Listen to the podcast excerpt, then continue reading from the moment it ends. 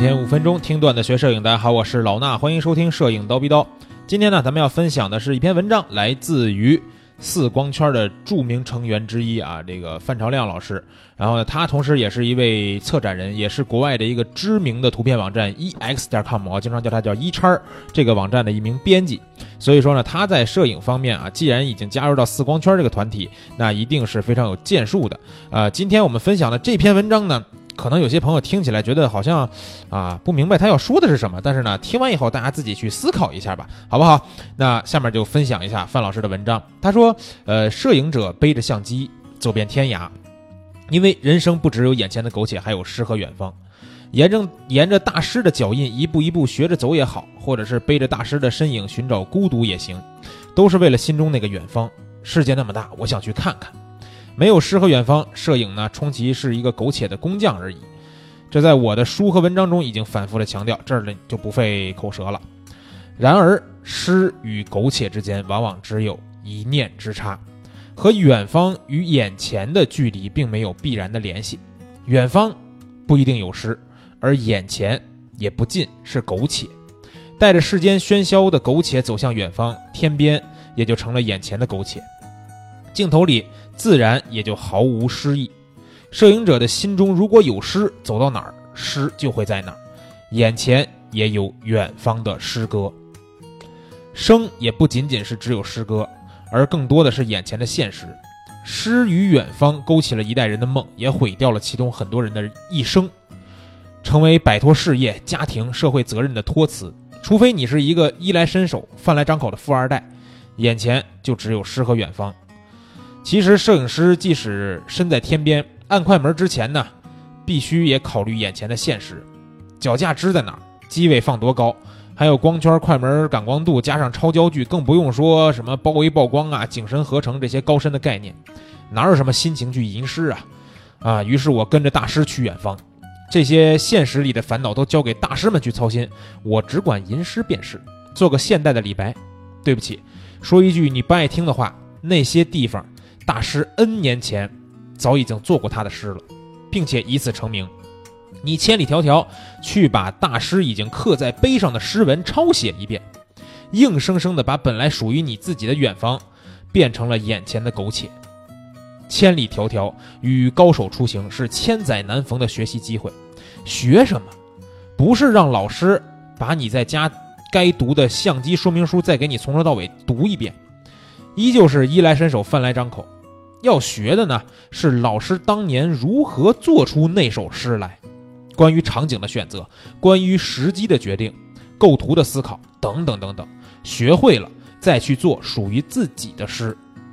这些年，我有幸多次与四光圈诸位好友外拍，每次都像是满载而归的小学生。比如云曼老师对场景的选择几乎是吹毛求疵，再好的地方。对于他来说都是鸡肋，跟他同行是苦不堪言的，那就千万别把宝贵的时间浪费在如何包围曝光这些网上到处可以搜索到的雕虫小技上，更不要去折腾骡子跟马的优劣势。等到对尼康或者是佳能的选择能影响你摄影作品的时候，你已经根本不用去问他了。相反，要以全部的精力去看他如何吹毛求疵，看他如何在复杂的场景下灵活地运用各种技术手段，这才是他摄影的精华。跟杰夫同行，如果相机还不会设置的话，那简直就是劳民伤财之旅。拜托你对着公园里的小松鼠拍上一万张，然后再去非洲。到那儿呢，你只要让司机跟上他的吉普，注意为什么他会停在某个位置。然后去听他的快门声就行了，这些不是人人都能教你的。眼前的事情要在眼前下功夫解决，然后再去远方。现实的另一个层面在于，摄影跟绘画有着截然的不同，它是现实的艺术。足不出户的键盘摄影师其实根本不是在摄影，而是在绘画。尽管那样的绘画运用了很多拍摄而来的元素，尽管它是无可厚非的创作手段，但摄影毕竟是作者对现实的描述。刻意在后期改变现实场景的手段已经超出摄影的范畴，而接近于绘画了。同时，对这样电子绘画的鉴定标准呢，也已经不能和普通摄影作品相提并论。由于它像绘画一样摆脱了现实场景对摄影师创造条件的制约，对这类作品的创意呢，有着与普通作品完全不同的要求。把键盘摄影师的作品和现实作品放在一起比较呢，又会是一场啊骡子和马的相争了。不论是摄影师还是摄影师的，还是摄影的这个鉴赏者，都必须搞清楚这两类作品的本质区别。与此同时呢，不要以为键盘摄影师可以眼前凡事苟且，绘画也有绘画现实的要求。三岁小孩的涂鸦很难称之为作品。很多摄影初学者不懂后耳，不懂后期，然而呢却藐视后期。其实后期如绘画，是一笔一笔练出来的，没有几年的功夫，无非就是涂鸦。不仅仅是初学者常常后期涂鸦，不信的话，你去仔细的推敲许多绝顶高手的作品，观察各种元素边缘的过渡性、光色的合理性、动态模糊的连贯性等等，你不难发现，很多人呢依旧是在涂鸦，甚至。有人以粗制滥造的涂鸦去忽悠一些不明就里的初学者和观赏者，只不过呢，是我这个不知好歹的小学生爱去揭露皇帝的新衣罢了。摄影跟其他艺术形式一样，它需要诗和远方，但这绝对不是苟且眼前的托词。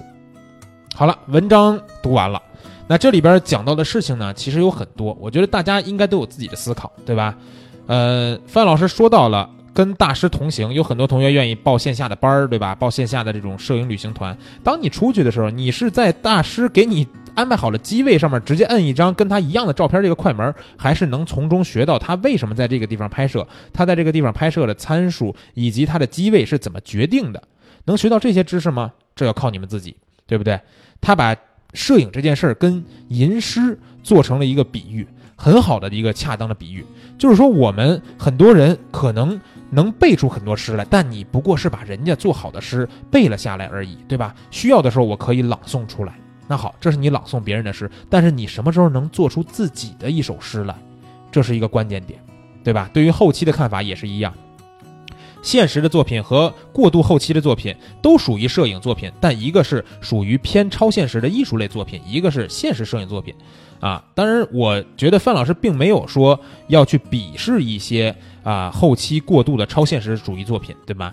他只是说两者不一样，而且也强调了后期的重要性。说到了后期是需要呃长时间去磨练的，并不是说像三岁小丫小孩一样拿着画笔直接去涂鸦就能搞定了这件事儿啊。所以说呢，摄影里边有很多很多东西，不要光看见你眼前的苟且，要想一想你自己的诗和远方到底在哪。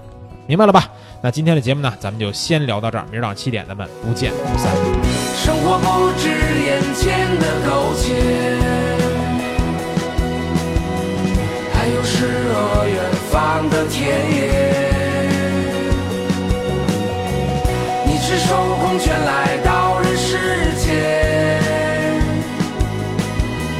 会找到那片。